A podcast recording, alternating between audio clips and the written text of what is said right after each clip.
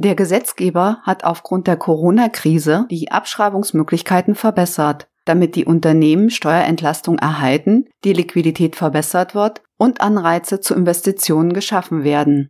Es wurde unter anderem die degressive Abschreibung wieder eingeführt. Hierüber wollen wir in dieser Folge sprechen. Herzlich willkommen zu unserer neuen Podcast-Folge. Ich bin Steuerberaterin Sabine Banse-Funke und ich berate Mandanten in allen steuerlichen Fragen rund um die Selbstständigkeit. Was ist überhaupt die degressive Abschreibung? Die degressive Abschreibung wird auch degressive AFA genannt. Das ist die Abschreibung in fallenden Jahresbeträgen, berechnet nach einem festen, gleichbleibenden Prozentsatz von den Anschaffungskosten bzw. vom Restbuchwert. Das heißt, die Abschreibung ist am Anfang am höchsten und sinkt in den Folgejahren. Im Unterschied dazu erfolgt bei der linearen Abschreibung die Abschreibung in gleichen Jahresbeträgen. Wie hoch ist die degressive Abschreibung und welche Voraussetzungen müssen dafür vorliegen? Degressiv abgeschrieben werden können bewegliche Wirtschaftsgüter des Anlagevermögens. Grund und Boden, Gebäude, Umlaufvermögen, immaterielle Wirtschaftsgüter wie zum Beispiel Software oder Patente sind nicht begünstigt. Die Wirtschaftsgüter können neu oder gebraucht sein. Es muss eine betriebliche Einkunftsart, also Einkünfte aus Gewerbebetrieb, aus selbstständiger Arbeit oder aus Land- und Forstwirtschaft vorliegen. Keine Anwendung findet die degressive AFA bei der Vermietung und Verpachtung und bei den Werbungskosten aus nicht selbstständiger Arbeit, also bei der Arbeitnehmertätigkeit. Der Prozentsatz der degressiven Abschreibung darf höchstens das 2,5-fache des linearen Abschreibungsprozentsatzes betragen. Maximal beträgt der Prozentsatz für die degressive Abschreibung 25 Prozent. Der Prozentsatz wird im ersten Jahr auf die Anschaffungskosten und ab dem zweiten Jahr dann jährlich von dem jeweiligen Restbuchwert des Vermögensgegenstandes vorgenommen. Wie bei der linearen Abschreibung wird die degressive Abschreibung bei unterjähriger Anschaffung im Anschaffungsjahr zeitanteilig mit ein Zwölftel für jeden Monat der betrieblichen Zugehörigkeit gewährt. Wie die Berechnung erfolgt, schauen wir uns in einem Beispiel später an. Für welchen Zeitraum wird die degressive Abschreibung gewährt? Der Gesetzgeber hat die degressive Abschreibung rückwirkend eingeführt. Sie gilt für Anschaffungen und Herstellungen, die nach dem 31.12.2019 und vor dem 01.01.2022 erfolgten oder noch erfolgen. Anschaffungen und Herstellung aus dem Jahr 2019 sind daher nicht begünstigt, sondern nur solche der Anschaffungsjahre 2020 und 2021. Besteht eine Pflicht zum Ansatz der degressiven Abschreibung? Nein, es besteht ein Wahlrecht im Anschaffungsjahr oder Herstellungsjahr, die lineare Abschreibung, also die Verteilung der Abschreibung in gleichen Jahresbeträgen vorzunehmen oder die degressive Abschreibung anzusetzen. Für jedes angeschaffte oder hergestellte Wirtschaftsgut kann neu entschieden werden, ob die lineare oder die degressive AFA genutzt wird. Worin besteht der Vorteil der degressiven Abschreibung? Die Abschreibungsdauer des Wirtschaftsgutes, also die Zeit, über die das Wirtschaftsgut abgeschrieben wird, verändert sich durch die degressive Abschreibung nicht. Die Abschreibungsdauer ist bei der linearen und degressiven Abschreibung immer gleich.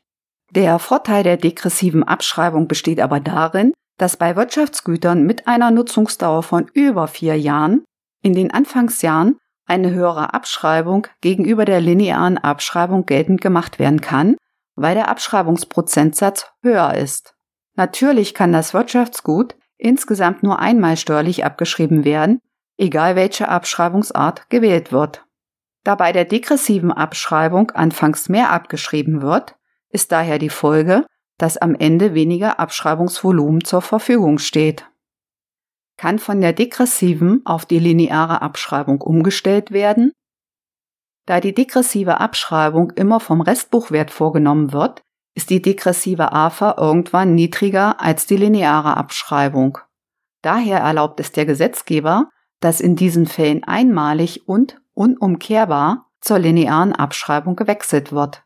Wie das genau aussieht, klären wir dann später in unserem Beispiel. Machen wir ein Beispiel zur degressiven Abschreibung. Ein Gerät mit einer betrieblichen Nutzungsdauer von sechs Jahren wird am 01.01.2020 zu einem Kaufpreis von 100.000 Euro angeschafft.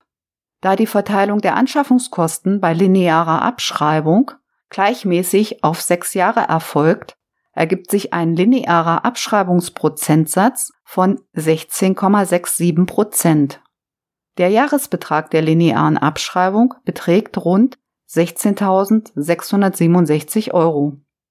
Die degressive Abschreibung beträgt das 2,5-fache der linearen Abschreibung von 16,67 Prozent, also 41,68 Prozent, maximal jedoch 25 Prozent. In unserem Beispiel greift daher der maximale Prozentsatz von 25 Prozent für die degressive Abschreibung. Die degressive Abschreibung mit 25 Prozent von den genannten Anschaffungskosten von 100.000 Euro beträgt daher im ersten Jahr 25.000 Euro. Aufgrund der Anschaffungskosten von 100.000 Euro abzüglich der Abschreibung von 25.000 Euro beträgt der Restbuchwert nach einem Jahr dann 75.000 Euro.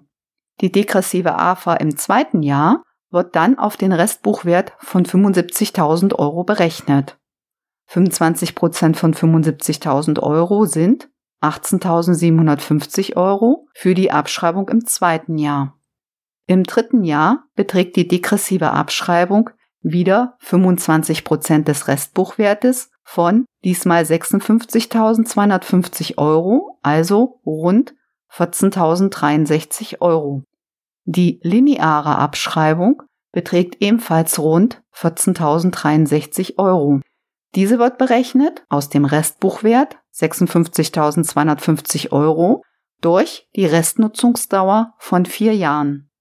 In den Folgejahren wäre die lineare Abschreibung höher als die degressive Abschreibung. Daher sollte in den Folgejahren das Wahlrecht zur Anwendung der linearen Abschreibung ausgeübt werden, sodass jährlich 14.063 Euro abgeschrieben werden. In unserem Beispiel war die degressive Abschreibung in den ersten zwei Jahren wesentlich höher. Die degressive AFA hat im ersten und zweiten Jahr zusammen 43.750 Euro betragen. Es waren 25.000 Euro im ersten Jahr und 18.750 Euro im zweiten Jahr. Die lineare Abschreibung hätte dagegen nur zweimal 16.667 Euro, also 33.334 Euro betragen. Durch die degressive Abschreibung wurden daher 10.416 Euro in den ersten beiden Jahren mehr abgeschrieben und die Abschreibung dadurch gegenüber der linearen Abschreibung zeitlich vorgezogen. Kann die degressive Abschreibung, die Sonderabschreibung für bewegliche Wirtschaftsgüter und der Investitionsabzugsbetrag zusammen kombiniert werden, die degressive Abschreibung kann zusammen mit der Sonderabschreibung für bewegliche Wirtschaftsgüter für kleine und mittlere Betriebe in Anspruch genommen werden. Die Sonderabschreibung beträgt maximal 20 Prozent der Anschaffungs- und Herstellungskosten. Hierzu haben wir bereits eine Podcast-Folge gemacht. Den Link habe ich in den Shownotes beigefügt.